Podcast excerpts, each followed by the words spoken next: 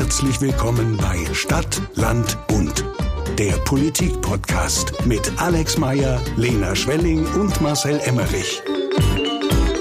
Nari, Naro, Hello und Alaf. Herzlich willkommen zu einer neuen Folge Stadt, Land, Bund. Wir sind mitten in der Fasnetzzeit, in der Karnevalszeit, in der Fastnachtszeit, in der Faschingszeit. Bei meinen Großeltern im Saarland, da heißt es ja Fösend. Oh Gott. So richtig äh, glücklich klingt das da.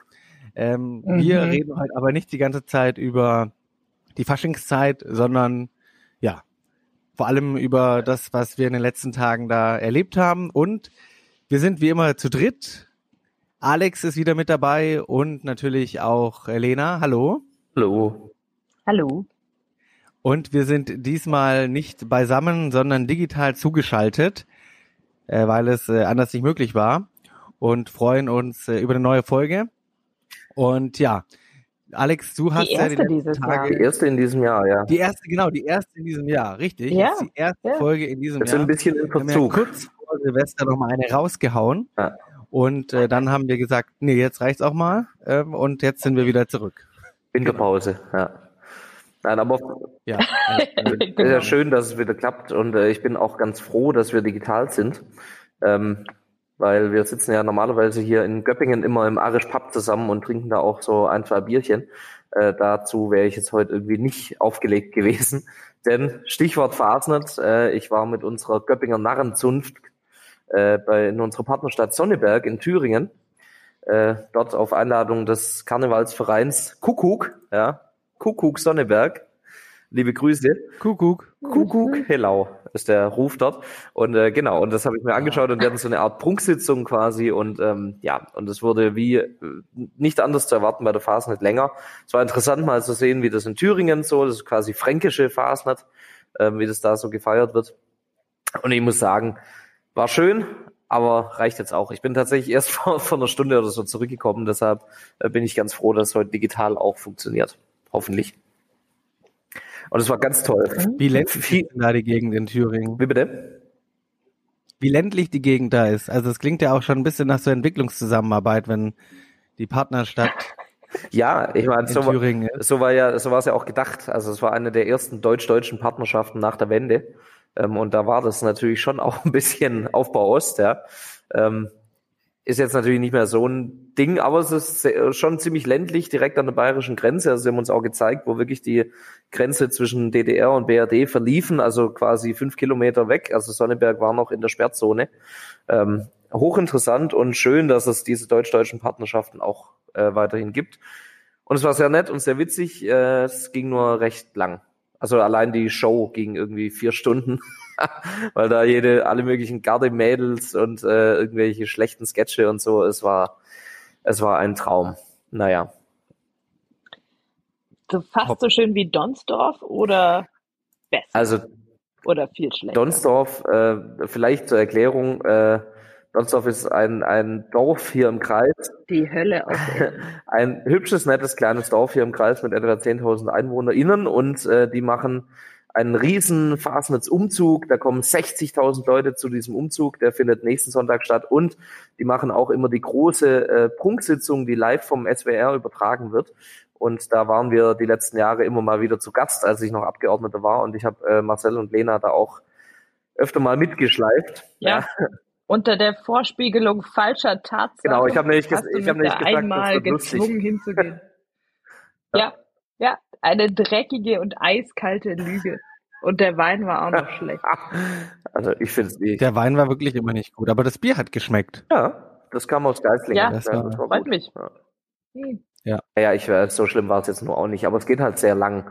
Ähm, das sind wirklich einige Stunden und da der SWR das Ding ja live überträgt, äh, muss man natürlich auch immer gute Laune zeigen in die Kameras Ja. und das war schon anstrengend Das irgendwann. Funktioniert übrigens, ja. Und das Schlimme ist, also da der SWR das live überträgt, hat äh, Clara, liebe Grüße, meine kleine Schwester, das sich damals live angeguckt, als ich da von dir äh, eben unter der Vorspiegelung falscher Tatsachen hingelockt wurde und hat äh, das mitgeschnitten, wenn ich mal wieder, also weil ich mein Gesicht nicht so gut unter Kontrolle hatte bei diesen wirklich, wirklich schlechten Witzen und so. Ähm, und hat es einfach mitgeschnitten. Und jetzt schickt sie mir dieses GIF immer wieder, ja, wo ich einfach so richtig genervt an so einem Glas Wein hocke in so einem furchtbaren Kostüm in dieser schrecklichen Halle und es ist, also Ja, das verfolgt Robin einen Hood, halt für immer auch noch. Du warst als Robin Hood und Ja, für, das furch Kostüm für das furchtbare okay. Kostüm kann ja wohl Donsdorf nix. Also das hast du immer noch selber angezogen. Die Halle, die Halle war aber schlimm. Mhm. Ja. Ich weiß noch, wir Ja, waren das Kostüm zusammen war das nicht das Kostüm kaufen bei Deitas. ja, Ja, stimmt. in Stuttgart. Ja, das, Ja, das war der beste Teil an dieser Donsdorf-Veranstaltung, dass wir Spaß hatten, als wir das Kostüm ausgesucht haben. ja, alles gegeben. Also ihr müsst, ihr müsst War Ja. das äh, wahrscheinlich die Session, wo ich als Corona verkleidet war, oder? Oder war das nee, davor? das war die danach, Ah. davor, es muss davor gewesen sein, Danach- glaube ich. danach ja, ja. waren Also wir du ja hattest irgendein ja lustiges Partnerkostüm mit Julia. Aha. hier. Ah, Biene. Ich glaube, ich war da Salz und. Pfeffer, Nein, ihr wart, glaube ich, hier Biene und Blume, irgendwas. Krümelmonster, Krümelmonster oder oder irgendwas. War der nicht mal Sesamstraße? Naja. Ja, Krümelmonster, die Samstraße äh, war auch schon am Start, ja. Naja, Ja, ein großes Repertoire. Man kann den Überblick verlieren bei so ja, vielen tollen ein großes Kostümen. Repertoire. Ich habe jetzt auch äh, dieses Jahr wieder zwei neue Kostüme mir zugelegt. Ja. Also für äh, Cool. einmal für eine Prunksitzung hier in Ulm, ja, und dann noch für das Stockerer Nachengericht, Mhm. das in der Landesvertretung in Berlin äh, tagte. Das ist ja so eine große Veranstaltung, wo auch immer dann Prominente sind, eigentlich immer Politikerinnen und Politiker. Und es ist so, dass in der Landesvertretung in Baden-Württemberg, also in Berlin von Baden-Württemberg, alle zwei Jahre ein großer Fasnetzverein, ein großer Faschingsverein eingeladen wird und da dann so eine Sause machen darf. Und dieses Jahr war es eben der Verein aus Stockach. Und dann war dieses Nachengericht da mit Jens Spahn. Der war sehr lustig. Das war eine sehr gute Rede. Und dann hat Cem Özdemir kurzfristig abgesagt, äh, wegen des Erdbebens. Hm. Da reden wir gleich sicherlich auch noch. Aber ähm, dann ist äh, Rezzo Schlauch für ihn eingesprungen. Gott. Das wiederum war nicht so gut, um ehrlich zu sein. Wobei man sagen muss, War nicht so, ich dachte immer, der ist witzig. Ja, also ich finde ihn im Persönlichen, finde ich ihn ziemlich erfahren. unterhaltsam. Okay, okay, ja. So, das war, glaube ich, sein Nachteil. Aber ja, das war da Ja, so. ja. Genau. Ja, ich muss mir, Apropos ich muss gute sagen, und ich habe schlechte letzten Tagen Büttenreden. nochmal so andere Prunksitzungen und so gesehen. Und wenn ich mir da überlege, wie das in Donsdorf war, gerade auch die Tänze, dann muss man sagen, das war in Donsdorf war das schon auch wirklich, also richtig ernst gemeint, richtig, richtig gut. Also hochqualitativ die Tänze. Das ist jetzt nicht überall so, wenn man so unterwegs ist, ja, sag ich mal. Also es ist halt natürlich ein Unterschied. Die einen machen das halt schon fast professionell, die anderen eher amateurhaft, die einen haben wahrscheinlich mehr Mitglieder, die anderen weniger. Da gibt es dann schon Unterschiede und äh, das ist mir nochmal aufgefallen, so rückblickend jetzt mit Donsdorf, was wir jetzt ja auch gleich gucken, weil wir ja am Sonntagabend heute aufnehmen, parallel zu der Live-Sendung. Genau. Ja, ich finde auch, also man muss ja auch, ähm, man muss nicht äh, die nicht mögen. Ich mag sie eigentlich schon, muss ich sagen. Ich bin also auch privat äh, ähm, auf den Ich Umzügen und so. Ja, halt nicht. Prunksitzung nicht so, aber ähm, ich habe trotzdem großen Respekt, also da in die Bütt zu gehen, sage ich mal, vor so einer vollen Halle in Donsdorf dann auch noch Oh, live ja. vom SWR übertragen. Ähm, und ich meine, also Humor ist schon schwierig. Den hat man halt oder hat man nicht. Ja, Ja, das, also ich habe da großen Respekt Ja. Vor, den, vor den Ja. Narren und äh, ich muss mir nie wieder ein Kostüm zulegen, denn die Göppinger Narrenzunft hat mir einen Ehrenhäs verliehen, quasi. Also ich bin Oh. einer von nur drei Menschen, die dieses besondere Häs tragen dürfen, also Narrenhemd, Narrenkappe, Narrenschelle. Äh, und ich bin da jetzt quasi auch Mitglied, deshalb werde ich jetzt immer das tragen und muss mir nie wieder Gedanken machen über ein Kostüm. Finde ich gut. Das ist eine gute Ausgangslage, Ja, ja. Also vielen Dank dafür. Aber die Dinger, äh, die kann man dann wahrscheinlich einfach in die Waschmaschine tun, oder? ja, also die, die werden halt einfach nicht gewaschen. Ja. Super. Einmal aushängen zum Lüften. Das reicht dann wieder. Bis nächstes Jahr. Ja. Das reicht. Ich glaube, äh, ich habe so, ein- Ja, so ein blaues ja. Hemd. Das sieht aus wie, ähm, ich sehe aus wie Kretschmann. Der hat ja auch äh, bei seinen, wo, wo, wo geht er immer hin Mhm. zum Froschkuddeln essen? Riedlingen, glaube ich. Und äh, Riedlinge. genau, Riedlinger. Und der hatte auch so ein Narrenhemd und ich glaube, wir haben sogar das gleiche. Ja. Also ich fühle mich geehrt. Oh, cool. Glückwunsch. Dankeschön. Ja, gut. Ich äh, finde, Prunksitzungen sind ja sehr unterschiedlich gut.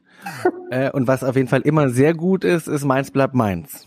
Also Mainz bleibt Mainz, wie es singt und lacht. Da würde ich äh, vieles für geben, da mal mit dabei sein zu dürfen. Ähm, ja, Ja, also das ist sowas. Und es ist jetzt auch äh, ja OB-Wahl in Mainz, ja. Und äh, ich habe gehört, dass der Heute, Grüne ja. ist in der zweiten Runde. Ähm, mit dabei gegen Parteilosen und ist Erster, wenn ich es äh, richtig äh, gesehen habe. Und ich habe jetzt die Hoffnung, dass wenn ein grüner OB ist in Mainz, dass meine Chancen erhöht, mal bei der Prunksitzung in Mainz dabei sein zu können. ja. Also kann, kann natürlich sein. Ähm, ja, und äh, abgesehen von Mainz, was auch da ich tatsächlich schon auch immer gut finde, und darüber wollten wir auch noch sprechen, äh, der Orden wieder den tierischen Ernst. Das äh, ist ja wirklich immer ein großes Event und tatsächlich die Reden dort äh, höre ich schon gern an. Äh, als als, Kretz, als Kretschmann yeah. ihn bekommen hat vor ein paar Jahren, habe ich seine Rede zum Beispiel tatsächlich auch sehr, sehr gut gefunden. Ähm, also die Spitzenpolitik zeigt sich dann auch mal von der äh, humoresken Seite, das finde ich ganz gut. Und es gab ja diesmal sogar einen Aufreger. Gerne. Mit einem Augenzwinkern. Ein Riesenaufreger, ja. Ja, ja. ja Richtig gut. Also ich, ich bin ja eh so ein bisschen ehrlicherweise ein heimlicher Fan von Marie-Agnes Strack-Zimmermann und nicht nur wegen ihres äh, sehr, sehr coolen Namens, sondern ich finde es einfach gut. Die redet so Klartext, die äh, tritt allen auf die Füße, schert sich nicht drum. Das finde ich äh, sehr sympathisch. Marcel kann ja gleich mal sagen, ob das in der Ampel auch so gut ankommt wie außerhalb sozusagen. Aber ah. ich finde die cool. Und dass sie da einfach so mal, also man kennt ja irgendwie nur diesen Ausschnitt, wo sie sich über Friedrich Merz äh, als Flugzwerg belustigt. Aber davor war ja noch der Teil über Söder, der war auch echt gut. Also die hat einfach mal so durch die Bank weg äh, diese Männer und ihr Ego rund gemacht und das äh, fand ich, hat sie nicht schlecht gemacht. Auch selbstironisch mit diesem Kostüm als äh, irgendwie böse Hexe, Fee, was auch immer, irgendwas aus so einem Disney-Ding, das ich nicht kenne, aber äh, sah jedenfalls furchteinflößend aus. nee, war cool. Ja, ja. ich fand es ja. auch. Also sie hat ja gegen war, alle geschossen. Ja, fand ich gut. Ja. Ich finde es ja unglaublich, wie beleidigt äh, die CDU danach war und der Generalsekretär und auch diese ganze, also es gibt wirklich keine bigottere Community als die ganze Ulf Puscher, äh, Ulf Poschert und Friends Community, die, wenn äh, es äh, dem äh, Reden gibt von Bernd Stelter oder keine Ahnung wem ähm, bei Karneval, wo sich dann viele andere aufregen, dann wird was man vielleicht auch nicht immer so gut finden muss, ja, aber wo dann viele sich aufregen und dann wird da gesagt, ja, Cancel Culture und äh, freie Meinung und alles, ja. Aber wenn dann äh, Marie, Strack, Marie Agnes Strack-Zimmermann so eine Rede hält und so politisch rausholzt gegen Friedrich Merz, dann ist hier auf einmal, oh, wie schlimm, das kann man doch nicht machen, unfassbar, kein ja. Anstand, so respektlos. Also das ist wirklich unwahrscheinlich komisch. Ja, und wahnsinnig Und ich meine, also wahrscheinlich würden wir, ja, und wir würden doch vermutlich überhaupt nicht darüber reden, wäre es nicht so im Nachgang noch irgendwie dieses Drama gewesen, dass die CDU, also Mario Chaya hat ja dann gesagt, er fordert eine Entschuldigung, ja, so für eine Büttenrede, was irgendwie also wirklich mehrfach witzig ist. Und nur dadurch ist ja überhaupt dieses, diese ganze Büttenrede so bekannt geworden. Ja, wir hätten sie sonst vielleicht gar nicht zur Kenntnis genommen als äh, nicht Fastnetz-Gucker im Fernsehen, aber dadurch äh, wurde sie wirklich nochmal überall hoch und runter abgespielt. Also wenn man es schaffen will, dass wirklich jeder in diesem Land das nochmal hört, war das genau die richtige Strategie. Der, der berühmte äh, Streisand-Effekt, ja. Man äh, beschwert sich über ein Problem oder das über etwas, wo man selber ein Problem hat und macht dadurch erst alle anderen darauf aufmerksam. Ähm, benannt nach Barbara Streisand, die yep. geklagt hatte, weil irgendeine Zeitung ihre äh, quasi ein Bild von ihrem von ihrem neuen Haus veröffentlicht hat mit Adresse und so weiter Villa, ja. und die hat dann dagegen geklagt und durch die Klage äh, ist dieses Ding überhaupt erst durch die Decke geschossen und haben dann wirklich alle gewusst, wo sie wohnt. ähm, genau, so ähnlich hat das mit der CDU auch cool. funktioniert. Also einfach wahnsinnig unsouverän ja. und unsympathisch natürlich auch. Äh, naja, ich weiß auch nicht. Ja. Was ich mich ja gefragt habe, ist, ob eigentlich äh, Hendrik Wüst Ärger bekommen hat, weil man sieht auf diesem, äh, auf diesem Videomitschnitt, der sitzt ja irgendwie neben Friedrich Merz, so schräg dahinter, und der grinst sich einen ab. Also der hatte offensichtlich schon ein bisschen Spaß dabei und fand es witzig. Und da man das jetzt ja auch überall sieht, und dabei äh, Friedrich Merz gleichzeitig das Mundwinkel quasi so mit jedem äh, mit jedem Vers, den sie vorgelesen hat, immer immer weiter nach unten ging das war schon fast so Merkel-Style, so tief waren die am Ende. Und dann mega cool, ja. Und irgendwie Hendrik Wüst grinst sich einen ab und findet es offensichtlich witzig. Ich habe gedacht, ob der jetzt Ärger bekommt innerhalb der CDU. Also mich hat's Weil ein bisschen er gilt ja eh nicht so als Merz-Fan. Mich hat's ein bisschen erinnert an Donsdorf. Alex findet es nicht mhm. lustig und lacht trotzdem. Und äh, du findest es nicht lustig und lachst auch nicht. So. Man sieht's mir auch an. Genau, ich, also Friedrich Merz und ich, wir haben offensichtlich keinerlei Kontrolle über unser Gesicht, wenn wir was Ja. nicht lustig finden. Ja, Ja, Wir können ja mal eine, ja also ich, Schön. wir können ja mal eine Liste machen mit Gemeinsamkeiten zwischen dir und Friedrich Merz. ihr, ihr werdet überrascht. ja. Ja. Ja, Naja, nein, also genau. Was der Hello. Immer am Ende dieser, dieser Faschingszeit und sowas ansteht, ist dann der Aschermittwoch. Das ist ja auch immer ein Highlight ja. nochmal so im politischen Jahr. Da gibt's ja einmal immer den politischen Aschermittwoch in Passau bei der CSU, wo irgendwie 100.000 Menschen sind und ähm, ja, Markus also Söder zujubeln. richtig, äh, Mhm. Stammtischniveau ist und alles, ja. Und dann gibt es auch, äh, manche werden es äh, kennen, den politischen Aschermittwoch in Biberach. Das ist, glaube ich, so der Ah. größte grüne Aschermittwoch, wobei ich weiß nicht, in Bayern gibt es ja auch einen, vielleicht ist der noch größer von den Grünen, aber das ist jetzt einfach der größte in Biberach von den Grünen bundesweit, so, festgelegt. Ja. So. Ich glaube auf ähm, jeden Fall die längste Tradition. Wir hatten Mhm. vor der Pandemie, ähm, da war ja 25 Jahre politischer Aschermittwoch in Biberach. Und ähm, das ist jetzt ja auch schon wieder ein paar Jahre her. Das heißt, wir, wir sind quasi im 26. politischen Aschermittwoch, weil er wegen der Pandemie ja ausgefallen ist. Aber ja, schon gibt schon eine Weile. Ja. Ja, Da ich redet werde äh, da auch. seit ich äh, dabei bin. Ja, Ja. Früher hat er auch. Oskar Fischer geredet, als Ja. er noch politisch aktiv war und alles. Ja. Aber jetzt immer Kretschmann. Und dieses Jahr auch. Aber Kretschmann, das ist ja nichts Besonderes. Da redet auch Lena Schwelling. ja auf. Viele kennen die vielleicht nicht, aber Lena Schwelling ist die Landesvorsitzende der Grünen. Ja, die ist ja, äh, ja. Dieses Jahr die, die Rednerin vom Landesverband von den Grünen. Ja. Wie bereitest du dich darauf vor? Bist du, hältst du einfach eine Rede von, von Joschka Fischer von vor 20 Jahren oder? Wie Würde es an? wahrscheinlich immer noch gut funktionieren. Ähm, Ja, mit so also Kosovo Genau, Kosovo ersetzen ja. durch Ukraine und dann passt. läuft, läuft, genau. Ich habe tatsächlich ziemlich witzig. Respekt davor, weil das, also der politische Aschermittwoch ist ja schon eine, eine hohe Kunst. So, also du musst irgendwie ähm, scharfzüngig sein, das muss äh, auch gleichzeitig witzig sein. Und ich habe mir nochmal jetzt äh, zur Vorbereitung äh, Aschermittwochsreden in Biberach angehört, so der letzten Jahre, also seit die quasi aufgezeichnet wurden. Und hat dann, hab dann echt festgestellt, die sind überraschend selten wirklich witzig. Also da ist oft einfach so, also auch Winfried, äh, ohne ihm zu nahe treten zu wollen, aber lustig ist er halt auch nicht. So, und deswegen äh, habe ich mir vorgenommen, äh, ich werde wahrscheinlich die beste und witzigste politische Aschermittwochsrede äh, halten, die Biberach je gehört hat, quasi seit Joschka Fischer. Genau, und ähm, ja, also ich bin einigermaßen zuversichtlich. Ich fülle schon mein Repertoire mit Biberach-Witzen. Das, äh, denke ich, ist auf jeden Fall hilfreich, wenn man gleich mal das Publikum beleidigt. Oh, da Und, kannst äh, du hier, die das Ding-Seite, Ulm, die haben ständig Witze über Ja. Biberach. Ja, da ist, kannst du schon mal einen, einen großen Fundus. Völlig zu Recht, völlig zu Recht. Also genau, äh, ein großes Thema wird Biberach sein. Ähm, dann habe ich auch gedacht, werde ich ein bisschen über Verkehrspolitik und Volker Wissing reden, auch ein dankbares Thema, denke ich. Ähm, Schulpolitik lässt sich auch nicht ganz vermeiden, ist aktuell ein Thema und äh, Bürokratie. Da äh, das ist ja gerade auch so ein Thema, das rauf und runter gespielt wird. Und da habe ich äh, einfach mich auch mal in die Tiefen äh, meiner VSV, der Verwaltungsvorschriften des Landes Baden-Württemberg, begeben und so und habe versucht, wirklich witzige Sachen rauszufinden.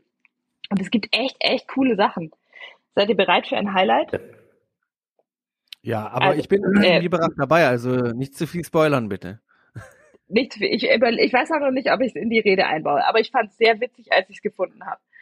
Ähm, steht tatsächlich so in einer Vorschrift.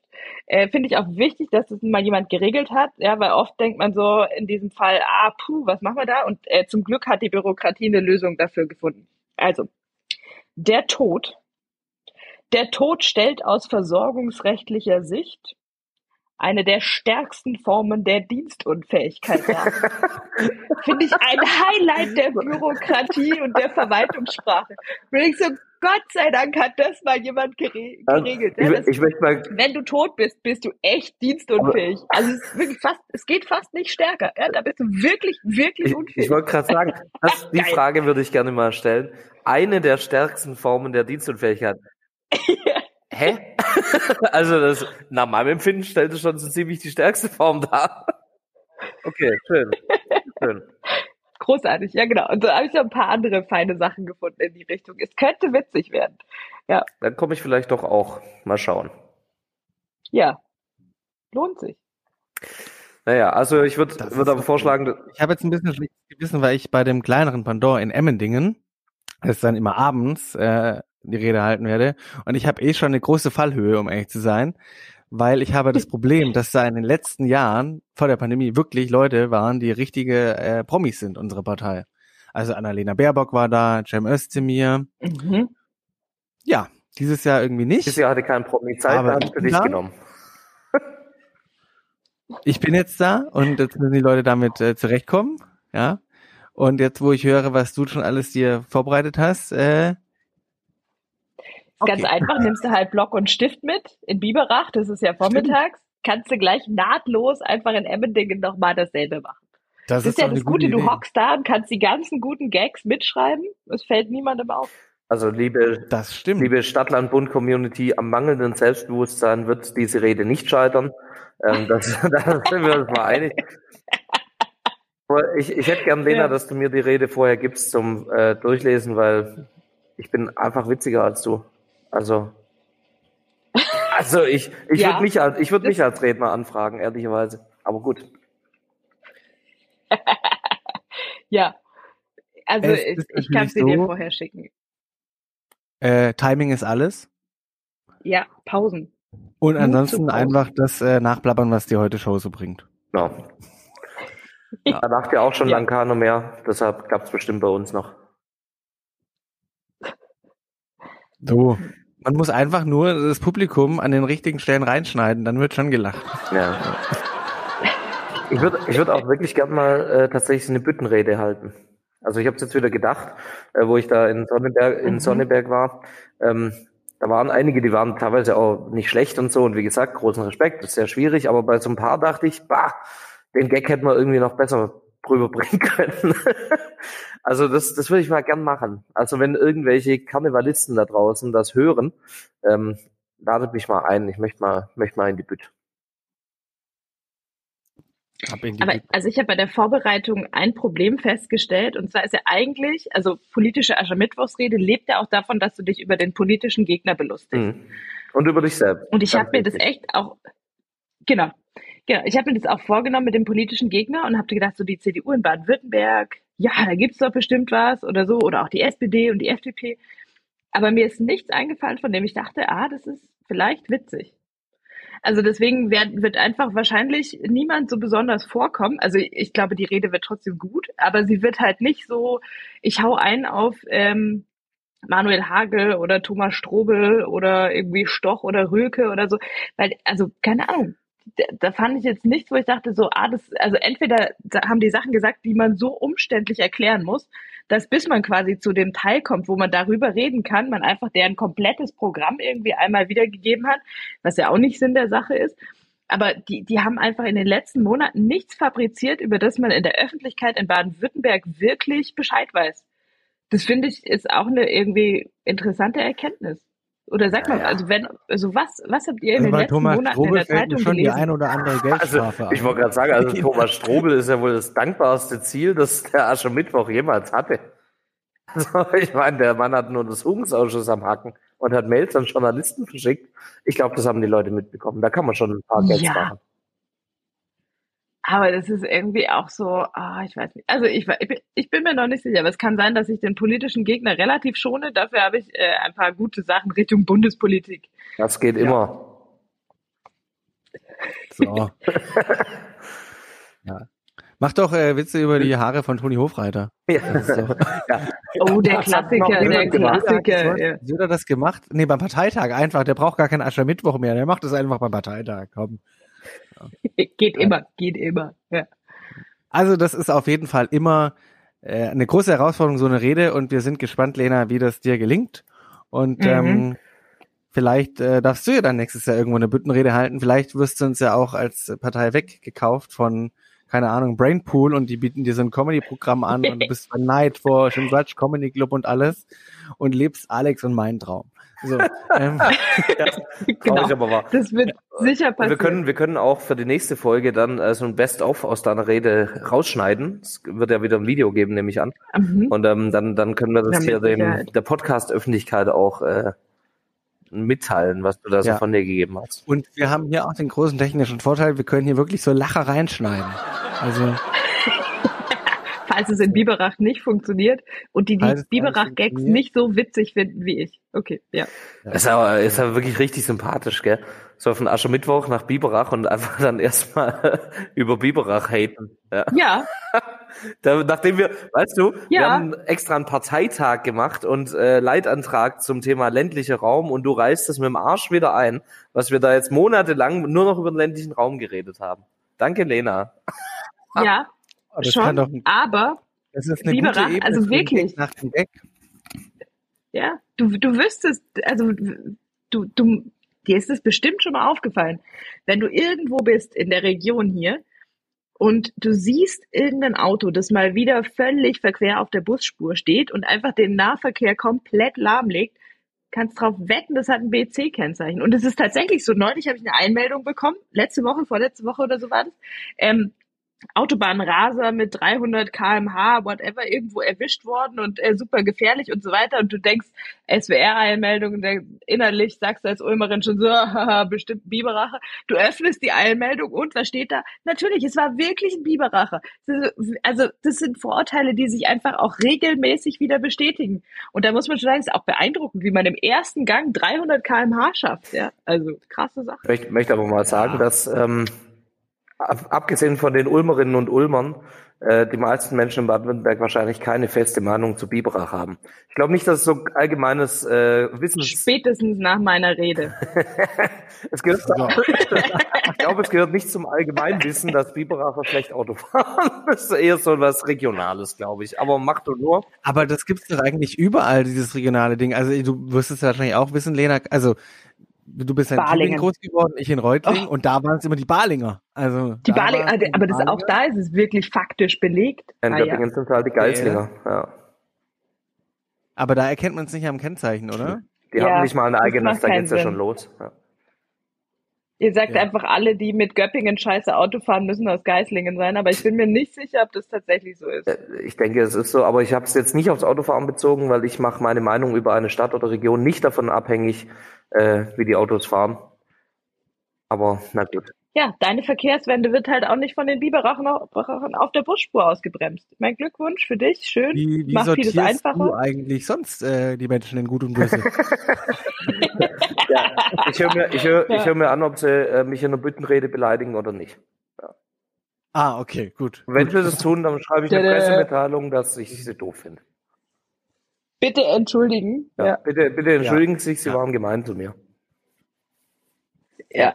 Aber aber das ist äh, Stichwort Verkehrswende nochmal ein guter Punkt, Lena, den ich äh, ansprechen wollte, weil ihr habt im äh, Gemeinderat äh, eine gute Sache erreicht als grüne Fraktion Ja. Ja. mit Blick auf äh, weniger Autos in der Innenstadt. Vielleicht willst du da noch kurz was zu sagen. ein, ein Wunder, also ähm, um Winfried zu zitieren, wenn er Hannah Arendt verkürzt wiedergibt, wo, wenn nicht in der Politik, dürfen wir Wunder erwarten. Und in dem Fall ist es tatsächlich eingetreten. Ähm, wir haben nach, ich weiß nicht, zehn Jahren Diskussion über die Frage, ob man so ein paar Gassen äh, zu einer Fußgängerzone machen kann. Im Bauausschuss, äh, anders als der Verwaltungsvorschlag, der wieder so ein Wischiwaschi-Kompromiss war, so wir tun niemandem weh und äh, sollen bitte die Parkplätze bleiben, weil ganz viele Leute kommen ja äh, und kaufen ihre Brezel, ihre eine mit dem Auto und die 90 Cent äh, sind irgendwie der entscheidende Umsatz und so weiter. Ähm, haben wir es geschafft, mit einer Mehrheit im Bauausschuss durchzusetzen, dass jetzt die Dreikönigsgasse, die Herrenkellergasse, äh, Judenhof und äh, rund ums Münster und äh, tatsächlich auch Schelergasse und Herdbrucker Straße Fußgängerzonen werden. Also wirklich substanzieller Erfolg. Das ist richtig krass. Hätte, also ich, ich bin in diese Sitzung reingegangen und habe schon so innerlich gesagt, okay, bei meiner Wortmeldung, ja, jetzt kann man hier richtig auf die Kacke hauen, weil es verlieren wir eh, untergehen mit wehenden Fahnen. Und dann, zack, kam es einfach so. Wahnsinn. Manchmal ist man sehr überrascht von Dingen, die dann doch irgendwie passieren, anders als man es gedacht hat, ja. Voll cool. Ja. Aber richtig guter gut, Erfolg. ja. Herzlichen Glückwunsch, ja. kann ich da nur sagen. Klingt sehr Vielen gut. Dank. Ja. Ja. Ja. Und äh, das ist auch in der Straße, wo auch wirklich, äh, also zum Beispiel die Herrenkellergasse, das ist wirklich blöd, dass da Autos fahren dürfen. Also da sind so auch so Gastronomie, da ist auch ein Bäcker, da ist häufig eine lange Schlange vor und trotzdem fahren da Autos durch und so. Und deswegen ist das wirklich äh, eine große, große Errungenschaft, muss man echt sagen. Und ähm, ja. voll gut, dass ihr das hinbekommen habt. Ja. Ja, ja, also mega. Und man muss ja sagen, es ist nicht so eine radikale Fußgängerzone mit einer Schranke am Anfang, sondern das ist die äh, Leute, die da ihre privaten Stellplätze haben, bekommen eine Genehmigung, die dürfen durchfahren. Es gibt ähm, also die Radfahrenden dürfen durchfahren. Die Leute, die sozusagen äh, Lieferverkehr haben, dürfen zu einem bestimmten Zeitfenster auch durchfahren. Und so. Also es ist alles viel viel weniger dramatisch, als man sich das vorstellt. Aber äh, diese also im Winter gibt's da 14 Parkplätze und im Sommer wegen der Außengastronomie sind es, glaube ich, nur acht oder so. Äh, und die haben einfach so viel Parksuchverkehr angezogen, weil natürlich jeder Depp dachte, gerade die Biberacher, ähm, dass genau der eine Parkplatz in der Dreikönigsgasse, der vielleicht noch frei ist, genau ihrer ist. Und dann fahren die da fünfmal um den Block, bis sie irgendwann frustriert feststellen, der Parkplatz ist halt auch immer noch besetzt. Und dann in eins der Parkhäuser fahren, die wir für arsch viel Geld gebaut haben. Und das dachten wir, kürzen wir jetzt einfach mal ab. Und äh, genau, deswegen Fußgängerzone.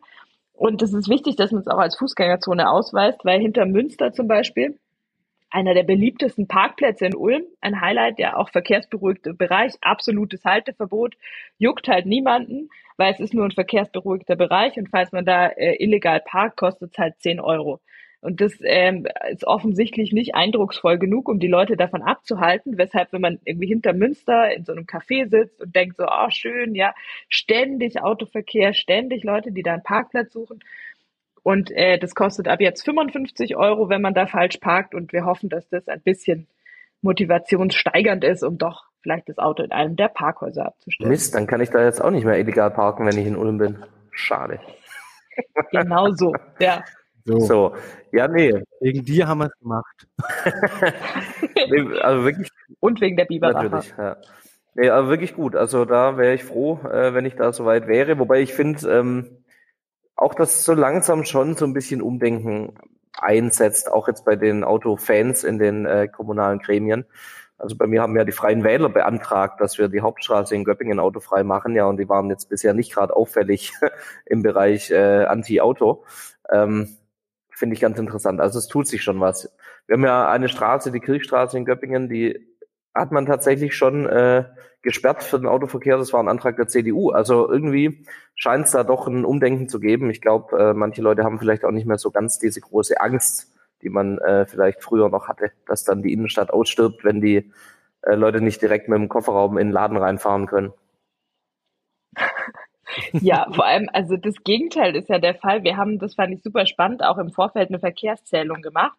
Und es war halt tatsächlich so, so ein typischer durchschnittlicher Samstag, Herrenkellergasse, Drei Königsgasse, weit über 13.000 Leute, die zu Fuß da waren, äh, mehrere tausend, die mit dem Rad äh, unterwegs waren und 288 Autofahrende oder so.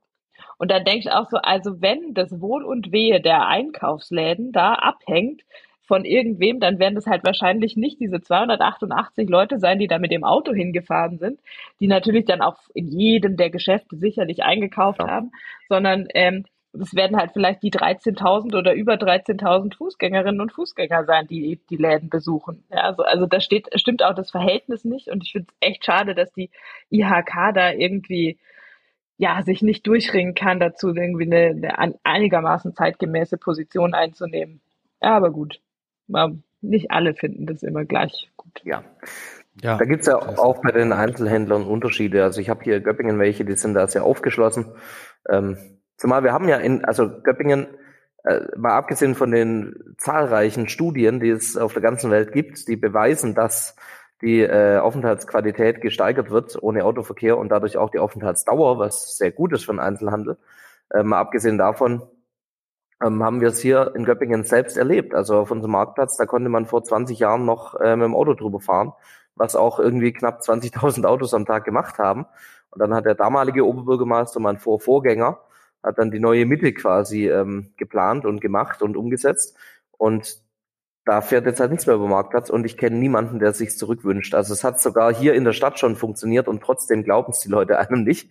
Das finde ich schon erstaunlich, muss ich sagen. Aber es wird. Ja. Immer wieder Hammer. Ja, man kann quasi wahrscheinlich Copy und Paste die Pressemeldungen der IHK äh, nehmen von äh, dieser Entscheidung jetzt und die klingen wahrscheinlich im Wortlaut genauso wie damals, als man irgendwann entschieden hat, dass der Münsterplatz kein Parkplatz mehr ist, sondern halt irgendwie, äh, also für andere Zwecke da ist. Und ich bin mir sicher, genau so war das damals auch schon Untergang des Einzelhandels und so. Und äh, Surprise ist es eher der Aufstieg gewesen.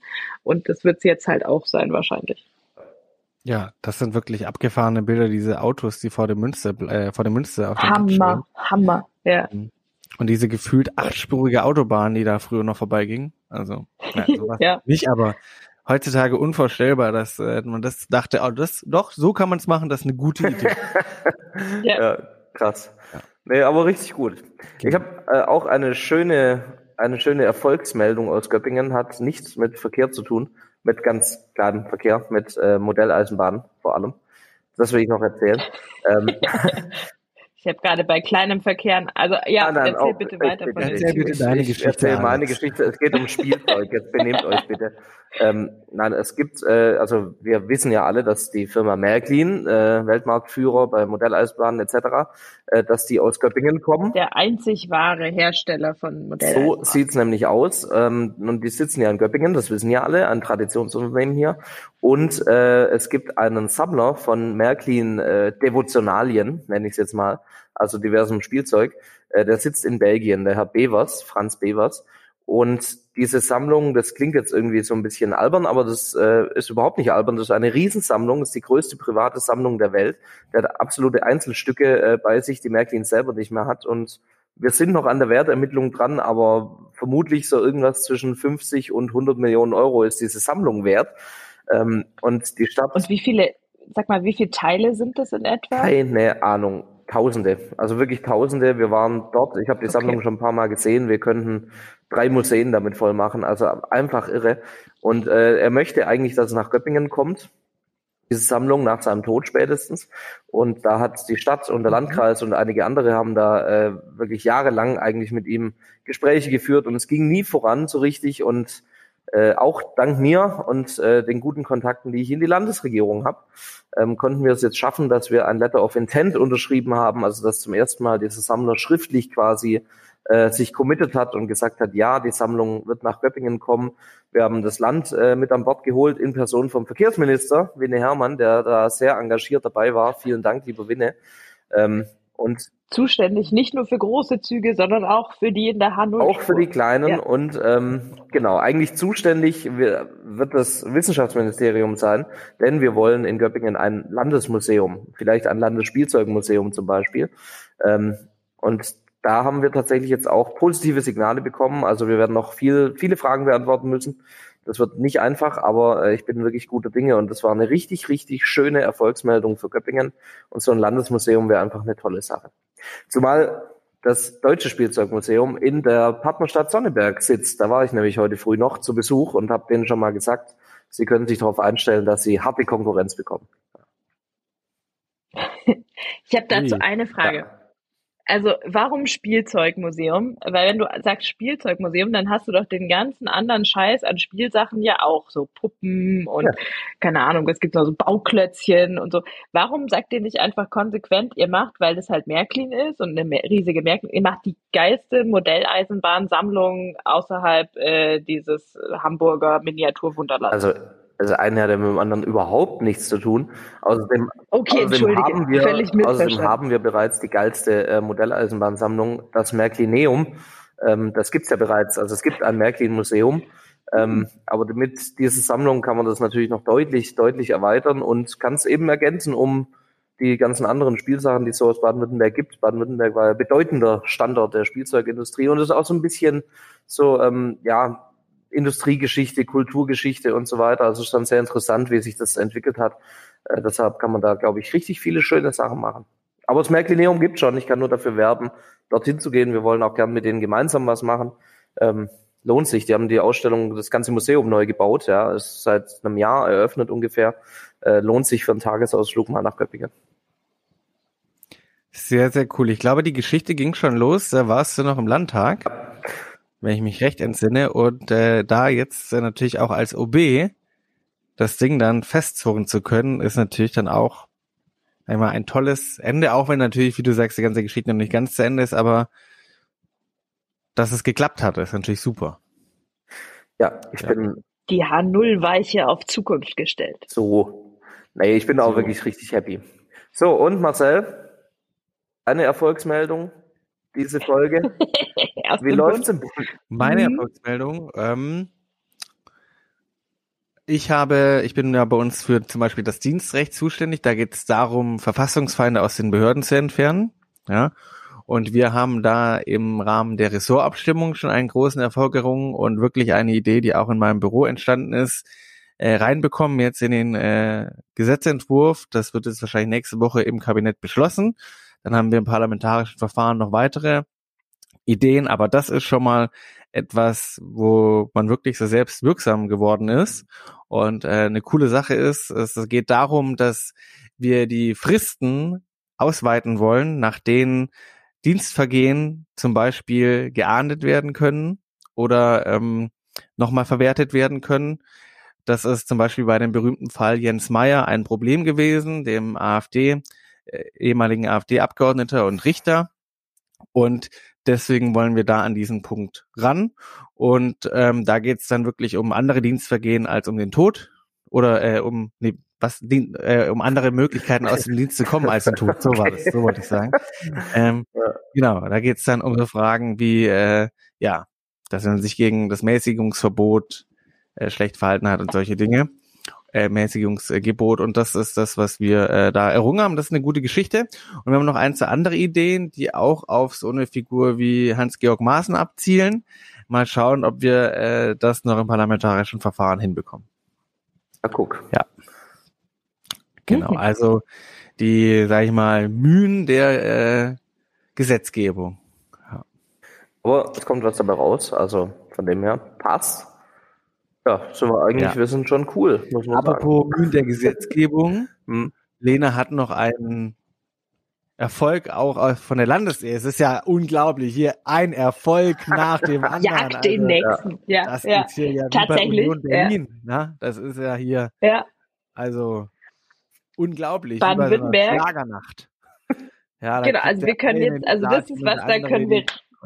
Schallplatte. Ja. ja, es ist der Hammer. So, also jedenfalls bei dem Punkt können wir wirklich als Baden-Württemberg äh, ja klotzen, nicht kleckern. Wir haben das ambitionierteste, geilste, ehrgeizigste, äh, großartigste und wundervollste Klimaschutzgesetz wahrscheinlich der ganzen Welt.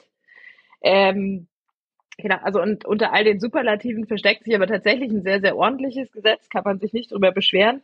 Und das ist ja auf äh, Schwäbisch quasi das größte Lob. Ja, also das hat äh, viele Bestandteile, unter anderem ähm, gibt es äh, Koordinatorinnen für die Landkreise, die da irgendwie eine nachhaltige Mobilität hinkriegen sollen. Es gibt äh, eine Pflicht zu Photovoltaik auf den Dächern. Es äh, werden alle Förderprogramme des Landes überprüft, ob die auch ähm, klimaverträglich sind. Ähm, dann hat man einen CO2-Schattenpreis vereinbart, also dass wirklich auch bei allen Ausgaben quasi mit festgehalten wird, wie viel CO2 verursachen die und dass es auch mit einberechnet wird in die Bilanz, weil oftmals hat man zum Beispiel bei dieser Frage, baue ich ein Gebäude neu, äh, und reißt das Alte ab oder äh, saniere ich das Alte. Wenn man das rein finanziell entscheidet, ist es häufig so tatsächlich, dass Abriss und Neubau günstiger sind. Wenn man aber anfängt, auch den CO2-Preis mit einzupreisen, also äh, sagen quasi, was bedeutet das an zusätzlichen Belastungen für das Klima, dann kann es schnell sein, dass es kippt und das äh, Sanieren doch günstiger ist.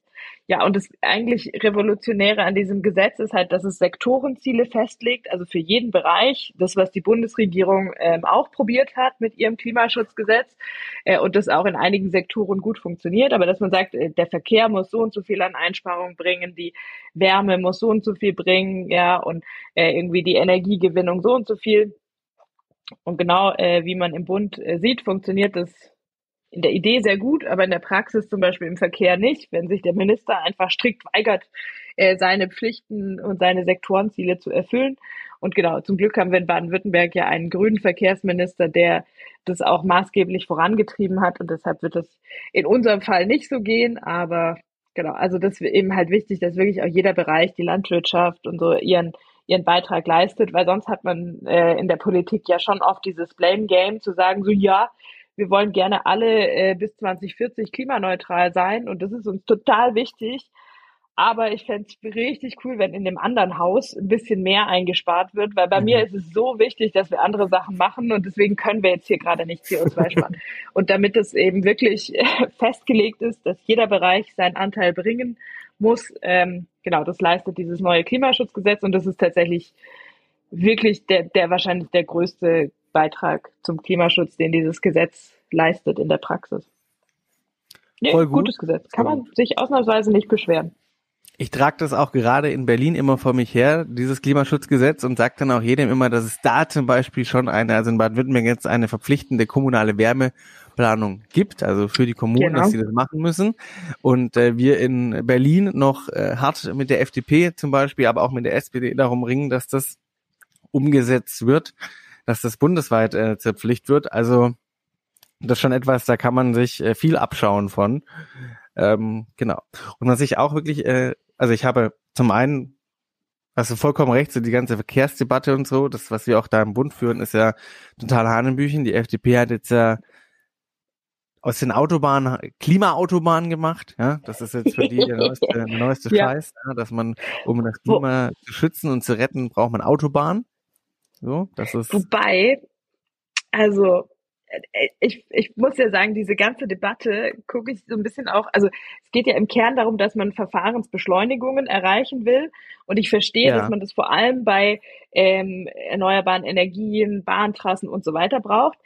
Aber ehrlicherweise, wenn man sich so anguckt, wie Verwaltung und Bürokratie in dieser Republik funktionieren, wäre es nicht gut, wir würden überall ein bisschen schneller werden.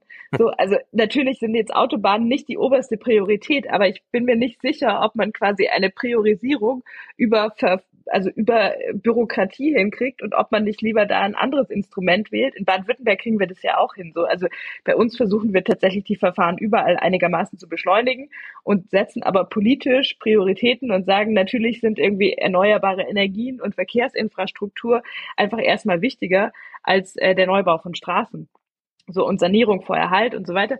Das ist also deswegen, das ist der Teil an der Debatte, den ich nicht so ganz verstehe, weil man kann natürlich versuchen, klimaschädliche Sachen auszubremsen, indem man sie so mit allen möglichen Verwaltungsverfahren verlangsamt.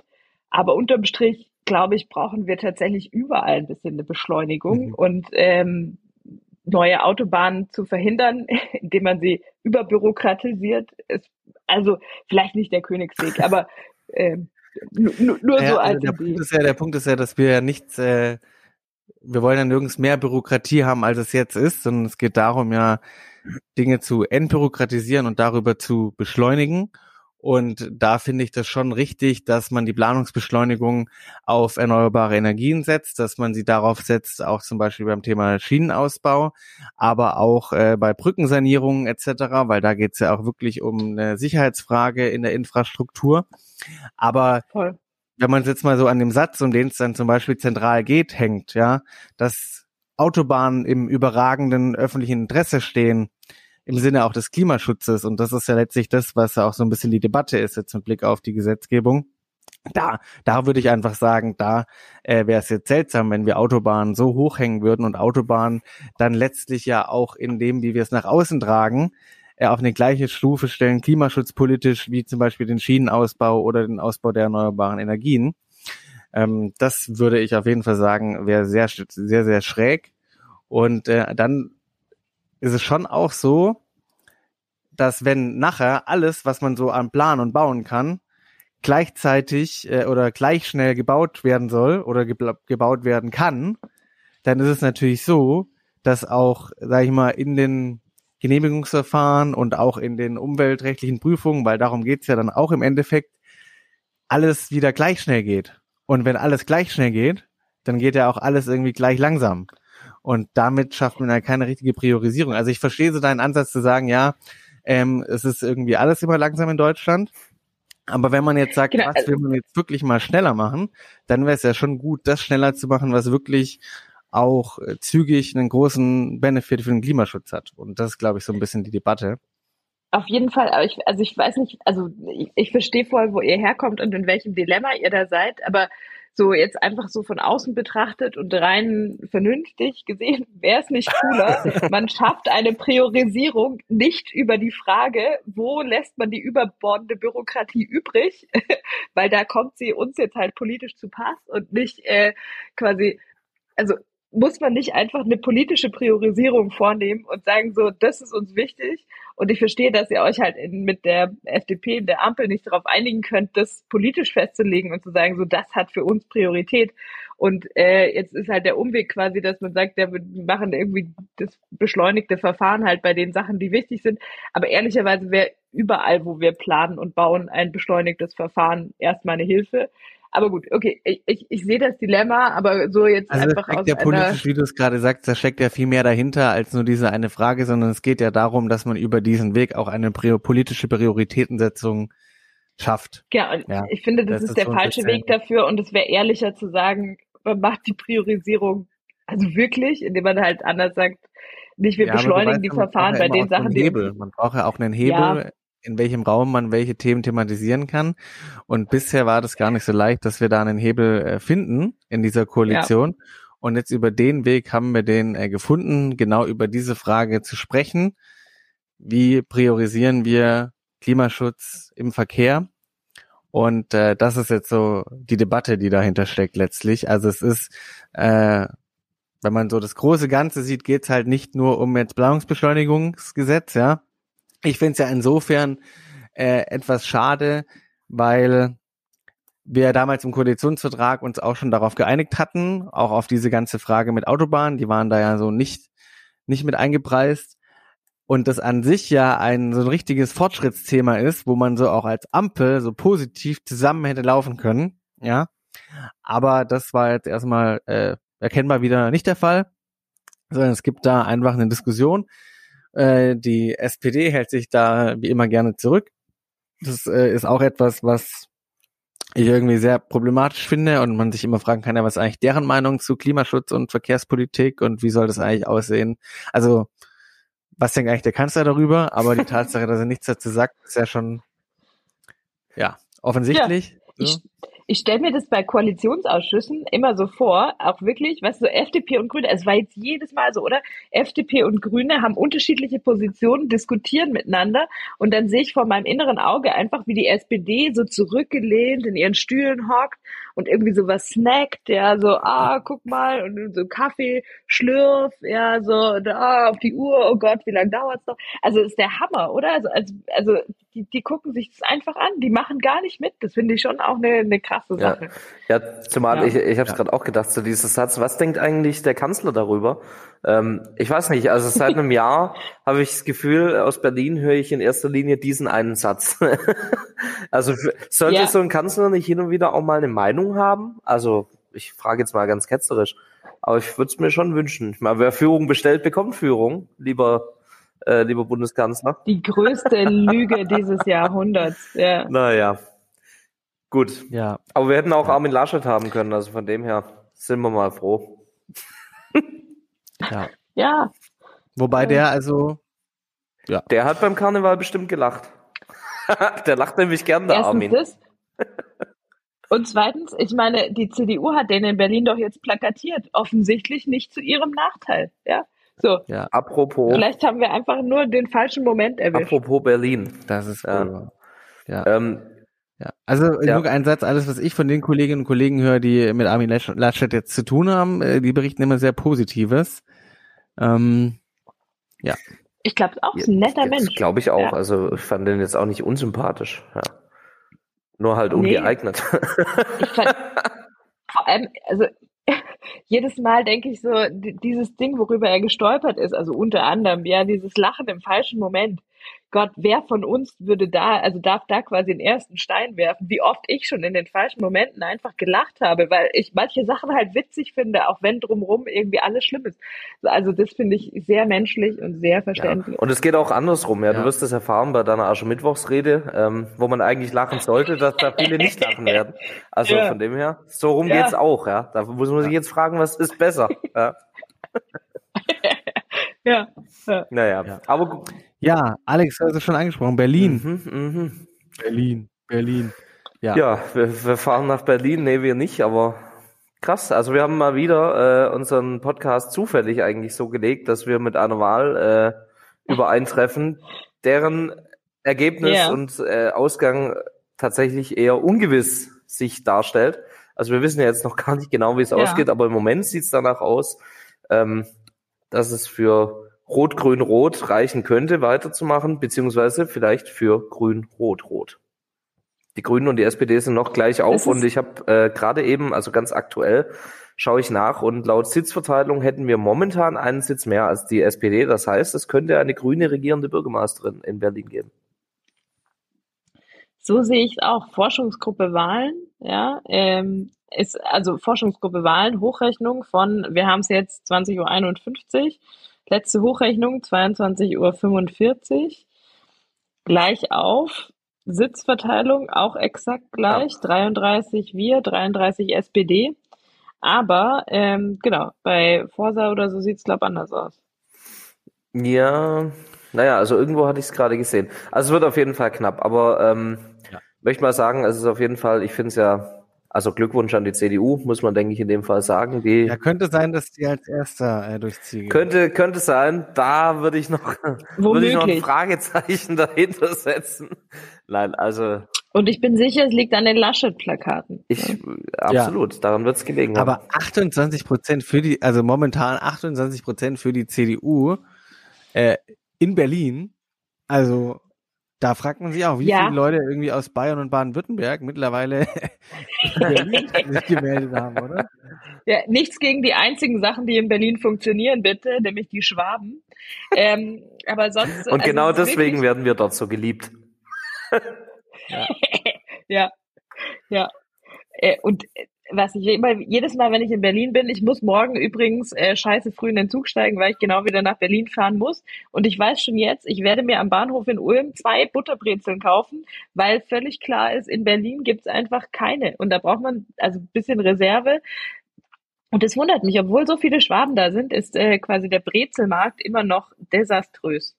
Genau, aber also so viel zu Berlin funktioniert nicht. Es gibt nicht mal eine gescheite Brezel. Ich fand es jetzt etwas dramatischer, dass sie nicht in der Lage waren, eine Wahl durchzuführen, als dass es keine Brezeln gibt, aber gut. Jeder, jeder so, ja, was, jeder halt, was ihm wichtig ist, ne? So. Ja, ja. Ich gebe das offen zu, mir sind die Laugenbrezeln wichtiger. Ja. Die betreffen mich persönlich einfach mehr. Aber ja. ähm, Genau. Also die, die CDU, warum ist die CDU in Berlin so stark? Ich meine, es ist, glaube ich, relativ einfach, oder? Die sind die einzigen, die gerade nirgendwo regieren und die einfach sich hinstellen können und sagen, öh, ist alles scheiße, wir würden es besser ja. machen.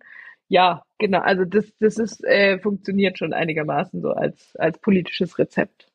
Ja, also und ich glaube einfach diese Tatsache, dass es da diese Wiederholungswahl überhaupt gab, ja, mhm das, das gipfelt ja alles von dem Gerede, in Berlin funktioniert nichts, gipfelt in diesem ja. zentralen demokratischen Prozess. Ja. Und für den ist halt letztlich, auch wenn, also wir natürlich eine Demokratie sind, aber auch für so einen demokratischen Prozess, dass das alles funktioniert, so eine Wahl, ist halt letztlich schon auch die politische Verantwortung meistens bei den regierenden Parteien, weil die sind ja die, die zum Beispiel auch Landeswahlleitung etc. Ähm, ja, mit einsetzen. Und deswegen kann man natürlich auch als CDU in Berlin jetzt leicht sagen, ihr seid schuld, dass die Wahl nicht geklappt hat, ihr seid schuld, äh, dass das alles nicht funktioniert hat. Und das finden die Leute dann natürlich äh, kacke und dann wählen die halt dann die äh, CDU. Und dann gab es ja noch diese ganze Silvesternachtdebatte, ähm, oh ja. wo es halt auch viel um das Thema Sicherheit und Ordnung ging. Ich glaube, da konnte die CDU auch ziemlich gut punkten. Also aber trotzdem, ja. 28 Prozent finde ich trotzdem krass. Finde ich auch. Wobei man natürlich auf der anderen Seite sagen muss, das ist ja schon ziemlich sicher, dass die FDP äh, rausfliegt aus dem Abgeordnetenhaus in Ja. Berlin. Schon wieder, schon wieder. Also wirklich. Die Ja. nehmen halt alles mit von der, von der FDP, die Union. Und das wird Ja. bestimmt sehr gut für die Ampelkoalition in Berlin. Oh ja. Und das sehe ich auch. Da bin ich mir, oh, da freue ich mich. Da habt ihr richtig Spaß Ja. morgen. Genau. Aber das ist doch echt krass mit der FDP irgendwie so. Die, die, also ja, man soll irgendwie nicht äh, darüber, also, aber ich finde es trotzdem eine spannende Frage. Ja, so äh, egal, was wir alles für Hinweise bekommen, man soll nicht auf der SPD rum, äh, auf der FDP rumtrampeln. Das will ich ja auch gar nicht. Aber ich finde die Frage, warum die bei jeder Landtagswahl seit der Bundestagswahl irgendwie immer so Kacke abschneiden und äh, ob das auch was zu tun hat mit ihrer Rolle in dieser Bundesregierung. Ich finde, das ist schon eine relevante Frage. Äh, also das- selbstverständlich, denke ich, dass das damit zu tun hat. Du musst, musst dir ja nur vorstellen, also einmal ähm, hat die Bundesregierung natürlich einfach mal den schwierigsten möglichen Start irgendwie hinlegen müssen, ja, mit dem Krieg und so weiter. Ja. Ähm, steht dementsprechend einfach, glaube ich, auch in jetzt, weil was Beliebtheitswerte und Rankings angeht, gar nicht so gut da. Und dann kommt bei der FDP halt noch dazu, CDU, äh, SPD, Grüne, die können sich halt auf ihre Stammwählerschaft dann noch ein Stück weit verlassen. Ähm, aber für die FDP war es ja, Mhm. für viele FDP-StammwählerInnen war es ja ein Stück weit Verrat, in Anführungszeichen, äh, in die Koalition mit den linken Parteien, SPD und Grüne zu gehen. Äh, für die ist es ja nochmal viel schwieriger gewesen. Und ich glaube, dass die dadurch sicherlich auch einige verloren haben von der Stammwählerschaft. Und dann bleibt halt nicht mehr viel übrig, wenn die Bundesregierung allgemein nicht so beliebt ist und äh, die Stammwähler auch weggebrochen sind, weil sie sich verraten fühlen. Ja, wer soll denn die dann noch wählen? Also, ich finde es irgendwie, finde es irgendwie logisch, ehrlich gesagt. Ich bin nicht traurig darüber und zum Thema nicht auf die FDP eintreten. Ich darf das, ja. Ähm, ich bin nicht in einem Parlament oder irgendwas. ja, gönn dir. Nein, nein, das, ist ja, das haben sie aber schon auch verdient. Ja, also wenn ich mir überlege, was da in der Bundesregierung eben diese, wir hatten es vorhin davon, äh, jede Diskussion, wo man irgendwie das Land ein bisschen voranbringen will, äh, wird gebremst am Ende von der Ja. FDP. Das kriegen doch die Leute auch mit. Äh, wenn ich nur diese unsägliche 130-Debatte, Tempobegrenzung irgendwie, wenn ich das nur denke, wo, wo, wo Mehrheiten in Umfragen Ja. inzwischen dafür sind in Deutschland, wo der scheiß ADAC inzwischen sagt, yo, finden wir okay, äh, dann bremsen die das. Also, ja, sorry, FDP, braucht ihr euch nicht wundern. Und ich meine, gut, Berlin war Ja. jetzt nie eine FDP-Hochburg, abgesehen davon. Also kann man auch mal so stehen lassen, glaube ich. Ja, naja, aber ich würde, Ich glaube, also ja, ich finde aber, die, weißt du, die, die FDP, wenn man die so, es gibt ja Leute in der FDP, wo man denkt so, ach, guck mal, die sind, die sind halt so, so echt liberal, so in allen Bereichen. Und dann finde ich, hat es eine, irgendwie eine Konsistenz und du denkst, ja, das ist eine richtig coole politische Haltung. Ich fand es auch tatsächlich gerade bei den Corona-Maßnahmen schon auch wichtig, dass jetzt, ähm, also, ne, dass irgendjemand auch Karl Lauterbach ein bisschen einbremst, so. Das, das ist nicht, nicht völlig verkehrt. Und das finde ich, äh, hat der Buschmann eigentlich schon gut gemacht. So, wo es halt kippt und wo es irgendwie schwierig wird, ist, wenn man dieses ganze Liberale nur noch auf so eine Wirtschafts- und Finanzpolitik verengt. Und ähm, wenn Christian Lindner irgendwie durch die Gegend tourt und sagt so, oh, ganz äh, Generationengerechtigkeit, Verantwortung, Schuldenbremse und dann aber so Hälinge, ja, ein Sondervermögen auf das andere stapelt, wo du auch denkst, das ist äh, nicht konsistent. Also entweder du willst irgendwie eine anständige Finanzpolitik machen, aller schwäbische Hausfrau, was man ja auch machen kann, dann musst du aber halt das einigermaßen ehrlich durchziehen und auch sagen, okay, das funktioniert gerade mit der Schuldenbremse nicht so geil. Oder du sagst, äh, bah, das ist mir wurscht und ich äh, möchte aber gerne meinen Kernhaushalt sauber halten, damit ich dieses Image aufrechterhalten kann. Und dann mache ich diese ganzen Schattenhaushalte. Und das, diese, also dieses, das eine sagen und das andere tun, das merken die Leute. Das funktioniert, glaube ich, in der, also unterm Strich nicht gut. Und ich bin gespannt, wann bei der FDP die Analyse ist, dass man da vielleicht umsteuern muss. Aber ja, Ja, also meine Erfahrung war nach den anderen Landtagswahlen, dass ähm, nicht viel umgesteuert wird. mehr, mehr blockiert wird. ja, ich denke auch, Ja. das, das wird Nee, sicherlich der genau. Weg zum Irgendwann wird halt gar kein Gesetz mehr Ja. beschlossen. Das ist auch ein Weg. Opposition in der Auch- auch Regierung, das macht beliebt. Ja, genau. Einfach keine Das ist mal wieder so nach der, nach der guten alten Regel, wir brauchen keine Opposition, das machen wir selber. Super. So. Ja. Apropos Liberalisierung, ähm, äh, wann, wann wird Bubatz legal, Herr Abgeordneter? Da, da, das war doch so ein Projekt, wo sich alle einig waren in der, in der Koalition in Berlin. Ja. Bremst da auch die FDP? Das fände ich ja, Ja. witzig. wo man auch Steuern einnehmen kann. Ja, also es wäre doch auch man entlastet die. Justiz, man entlastet die Polizei, man nimmt Steuern ein, die Leute sind viel lockerer. Ja, super. Das hängt momentan ein bisschen an der vierten Ebene, die in diesem tollen Podcast keinen Platz Oh. gefunden hat. An der EU und dem EU-Recht und äh, liegt da gerade auch nochmal so zur Vorprüfung vor. Ähm, und ähm, ja, inwiefern das überhaupt machbar ist, mit EU-Recht im Einklang steht. Genau. Das ist einer der Gründe, warum das jetzt nicht mit, ja, warum wir jetzt nicht aufnehmen und kiffen. Schade. Wir müssen, wir müssen, äh, wir Ja. müssen wirklich hier mal den Podcast erweitern, tatsächlich um die EU-Ebene. Vielleicht hat Terry Reinke ja mal Zeit. Ja. Ja. ja. Na gut, fiel mir jetzt auch nur spontan an, Ja. aber ich habe noch eine. Ich könnte mir vorstellen, so ein paar EU-Expertinnen aus Griechenland haben jetzt Zeit.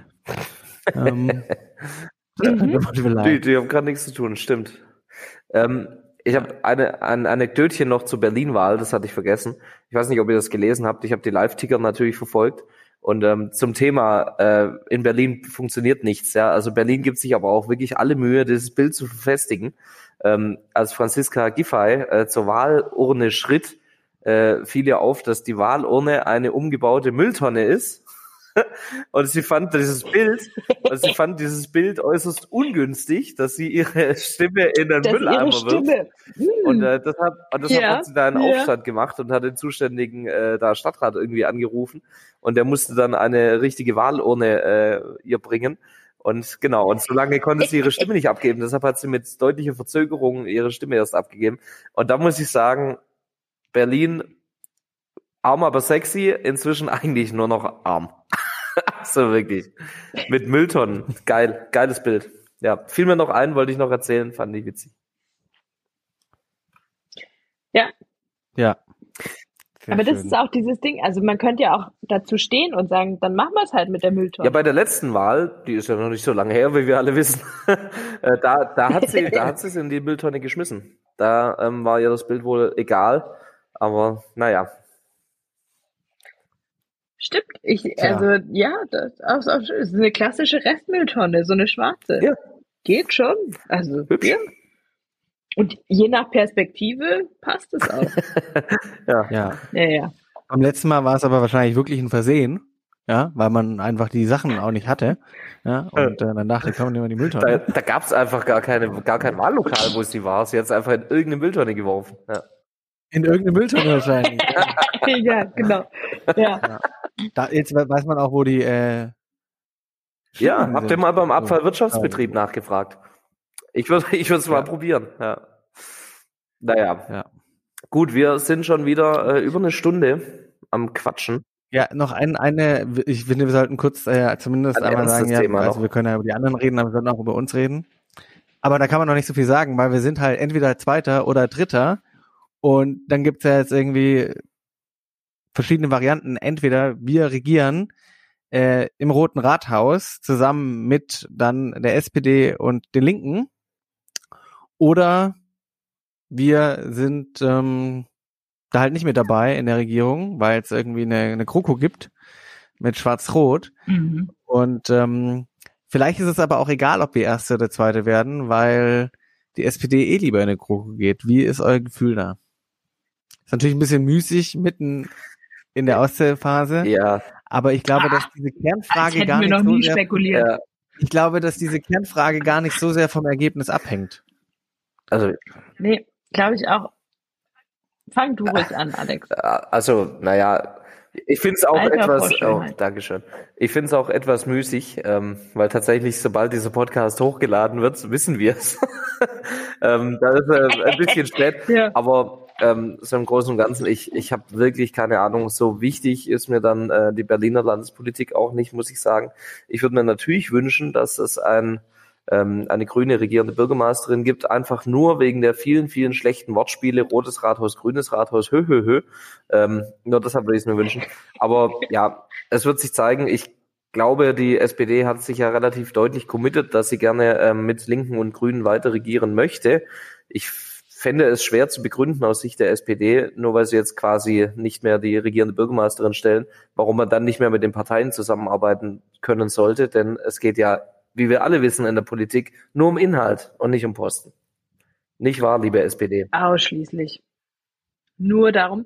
Äh, und genau, weil wir die SPD ja jetzt auch schon ein paar Jahre kennen, bin ich mir nicht so sicher, nee, sicher bin ich mir auch nicht. die da deinem hehren Anspruch folgen.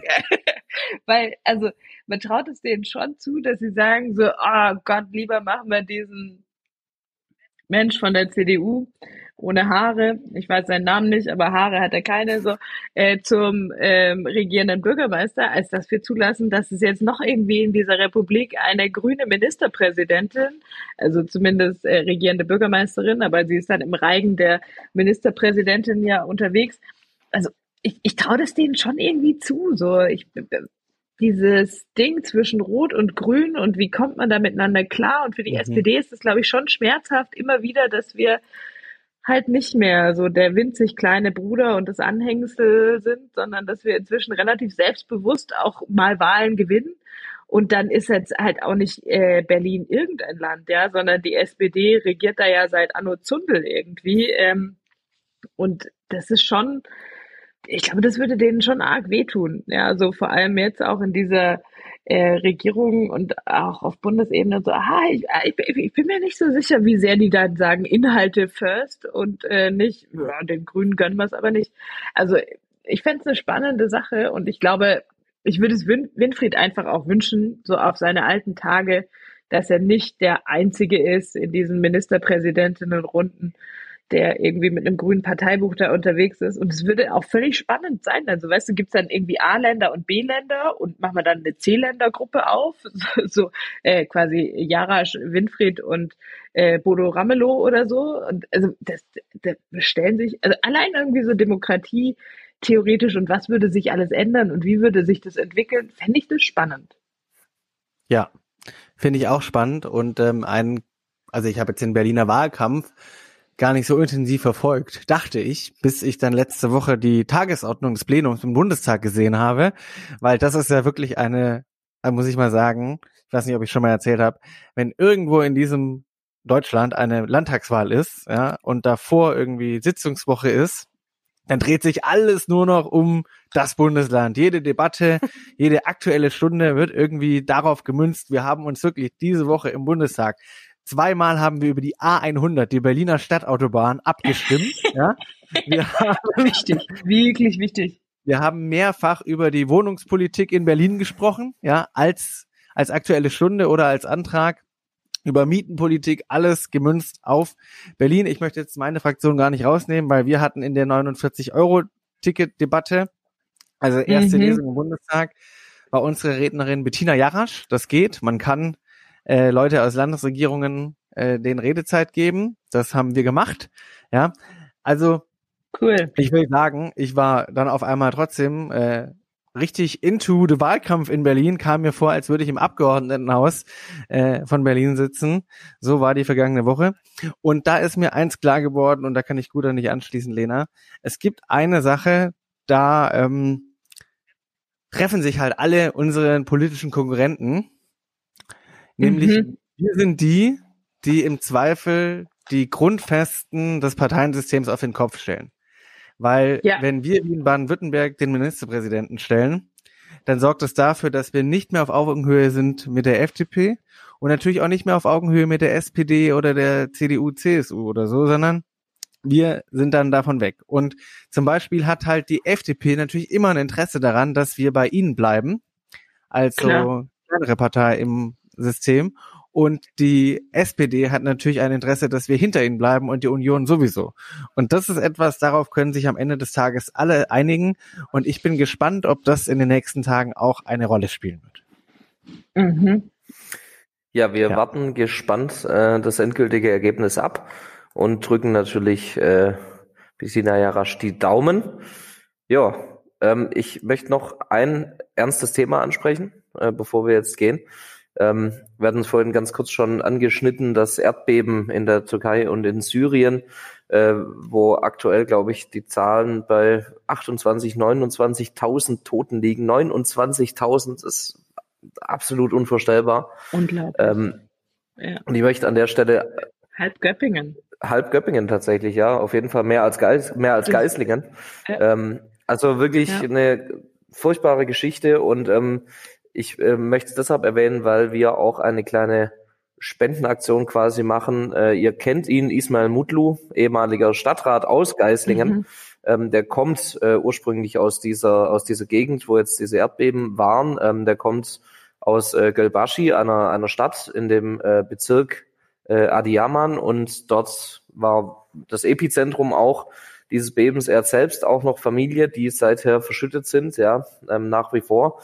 Und er hat ähm, mit mir gemeinsam, mit dem Oberbürgermeister von Geislingen, ähm, Frank Demer, mit dem ersten Bürgermeister von Esslingen, Yalcin Bayraktar, auch ein grüner Parteifreund, und mit der IG Metall ein, ein Spendenkonto quasi eingerichtet, ähm, das gibt's bei der gewerkschaftlichen Gruppe für internationale Solidarität. Das ist ein eingetragener Verein, deshalb kann man da Spenden besonders leicht äh, hinschicken.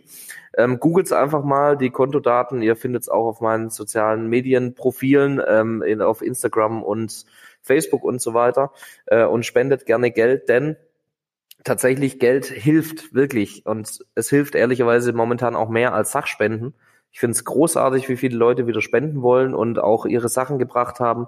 Aber das ist wirklich schwierig bei dieser Infrastruktur vor Ort, ja, die ja komplett zerstört ist, eigentlich die Sachen runter zu transportieren und alles drum und dran und hier die Infrastruktur zu überlasten. Ähm, das hilft tatsächlich im Moment gar nicht so viel. Es ist einfacher, Geld zu spenden und das wird dann vor Ort eingesetzt, um diese Güter zum Beispiel auch äh, ranzuschaffen. Also macht das, wirklich jedes bisschen hilft und da möchte ich einfach zum Schluss der Folge noch dazu aufrufen. Natürlich nicht nur bei unserem Spendenkonto. Es gibt ganz viele Organisationen, Rotkreuz und so weiter, an denen man immer spenden kann.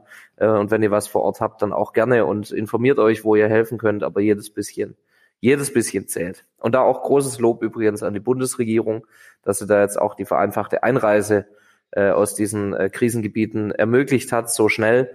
Das finde ich mal wirklich ein gutes und wichtiges Signal, um den Menschen zu helfen.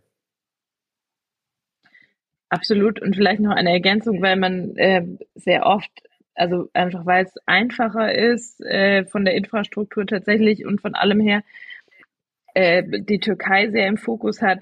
Wir dürfen nicht vergessen, dass auch Syrien extrem betroffen ist und Gebiete, gerade die in Syrien, die vom Krieg am meisten ähm, auch betroffen sind, in denen auch das äh, syrische Regime nichts zu sagen hat und weshalb das syrische Regime auch keine Hilfe durchlässt. Ja, also die quasi wirklich komplett abgeschnitten sind. Türkei macht die Grenzen zu, Syrien lässt niemand durch. Also es ist nochmal eine richtig heftige Situation. Ähm, deshalb genau Türkei und Syrien beide im Fokus und äh, genau äh, gibt auch da super Organisationen, an die man spenden kann. Die Weißhelme zum Beispiel, die in der Region aktiv sind und auch helfen. Genau, ganz, ganz wichtiger Hinweis und auch ähm, was ich super cool finde, viele auch gerade aus dem grünen Umfeld, die sich mega engagieren, die schon Sachen gespendet haben, Sachen runtergeschickt haben, äh, obwohl, das möchte ich absolut unterstreichen, was du gesagt hast, Alex, Geldspenden sind halt eher hilfreich im Moment, weil genau wie du gesagt hast, die Infrastruktur ist überlastet und man kommt schwer über die Grenze und deshalb lieber direkt an die Organisationen und sehr, sehr wichtig an die vertrauenswürdigen Organisationen. Da gibt es auch eine Liste davon, da kann man nachgucken, wer ist es, damit es halt nicht bei Erdogan oder bei Assad landet, sondern genau da, wo die Menschen auch Hilfe brauchen. Ja, sehr wichtig und ich werde es auch nochmal sagen, so auch die deutschen Hilfsteams haben da ja Probleme da vor Ort aufgrund der widrigen Umstände, das technische Hilfs äh, Hilfswerk und äh, ähm, ISA, so eine andere Hilfsorganisation aus Deutschland, die vor Ort sind, die mussten ihren Einsatz zeitweise unterbrechen. Und das zeigt auch nochmal, dass es wirklich äh, gut ist, wenn man vor allem Geldspenden macht. Wir schreiben diese Anlaufstellen, die Kontodaten auch nochmal dann äh, in die Kommentare natürlich, äh, dass ihr euch das da auch äh, praktisch einfach abholen könnt. Und ich will noch kurz diese eine äh, Geschichte, von der ich jetzt heute gelesen habe, dass da ein Baby nach über 134 Stunden aus den Trümmern gerettet werden konnte. Und das sind halt über fünfeinhalb Tage. Und das sind ja in diesem ganzen Leid mit diesen schrecklichen Todeszahlen und so sind das diese kleinen Wunder, die dann da entstehen, die äh, einem wirklich äh, das Herz zerreißen äh, und ähm, zeigen, wie, wie brutal und heftig diese ganze Geschichte ist. Und das gesagt mit Syrien, ein Land, das ja eh einfach nur noch Leid kennt und ähm, jetzt äh, in dieser Situation, in dieses äh, unfassbare Erdbeben, es ist ja. einfach grauenvoll. Ja. ja, deshalb Und auch diese Karte, habt ihr die gesehen, wo man äh, gesehen hat, dass auf Deutschland übertragen wäre, das ist das halbe Land gewesen von der Fläche, dass da betroffen so krass, gewesen ja. wäre. Also Macht man einfach, sich keine Vorstellung. Ja, ja. Deshalb, wie gesagt, Ja. Spenden, Spenden, Spenden, ganz wichtig. Und ähm, wir alle tun alles, um den Menschen irgendwie zu helfen. Genau, ein schweres Thema Ja. zum Schluss, aber ähm, schweres Thema. Zum Schluss, darf auch mal sein. Ja. Es hat, äh, war trotzdem wieder eine äh, schöne Folge. Nächstes Mal hoffentlich wieder in Präsenz. Ja, ich finde es online immer so ein bisschen. Ich finde, ich möchte euch einfach auch gern mal wieder sehen. So. Oh. Wir haben uns ja am Ja. Freitag gesehen. Ja, das war schön. Ja. Ja, das war verrückt, oder? Der Alex war in Präsenz in einer Landesvorstandssitzung. Das muss man einfach mal betonen. Ja, das Ja, passiert nicht ja. oft, aber wenn er dann mal da ist, meldet er sich an der richtigen Stelle, sagt kluge Dinge und ist eine unglaubliche Bereicherung für dieses Also, Ich finde das eine absolute Ja. Frechheit. Ich fand es toll, dass, er, dass wir uns nicht äh, umgewöhnen mussten, dass er extra so einen Pappkarton um sich herum hatte, Ja, dass es aussieht, als wäre er per Bildschirm zugeschaltet. Ja, ja, Hammer. Ja, Hammer. ihr lästert ihr nur, äh, ich habe halt einen richtigen Job, ja. Ich arbeite nicht für die Partei. Ich arbeite nicht für die Partei, ich arbeite für die Stadt.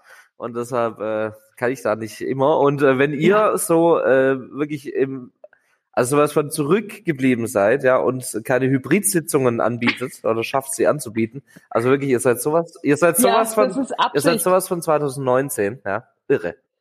Das ist keine Frage der Technik, sondern das ist eine absichtliche Entscheidung, damit du halt hin und wieder dein wertes Hinterteil doch nach Stuttgart bewegst und wir dich auch mal sehen können. So, du würdest doch niemals kommen, wenn das auch digital Ich bin- möglich ja, wäre. richtig. Und weil wir das wissen, gibt's genau so und deshalb gibt's halt keine digitale Also, Zuschaltung. ich bin, ich habe Ja. mich extra zum Oberbürgermeister von Göppingen wählen lassen, damit ich aus dem Landtag rausgehen kann, damit ich nicht mehr nach Stuttgart muss. nicht mehr ja? Naja. Okay. Ja, das Ja. hat gut geklappt. Gut. Ja. Naja, also äh, war trotzdem auch schön, euch digital zu sehen. Ja, Ja. besser Ja. Fand ich auch. Gut. Und dann bis zum nächsten Mal, würde ich äh, sagen. ähm, demnächst Auf wieder, wie Wiederhören. immer. Auf Wiederhören und Rero äh, und Tschüsschen. Na, nee. Ja. macht's gut. ähm, ja, bis Ciao, zum ciao. nächsten Mal. Auf Wiederhören. Das war Stadt, Land, Bund, der Politik-Podcast mit Alex Meyer, Lena Schwelling und Marcel Emmerich. Die nächste Folge hört ihr nächsten Monat überall, wo es Podcasts gibt.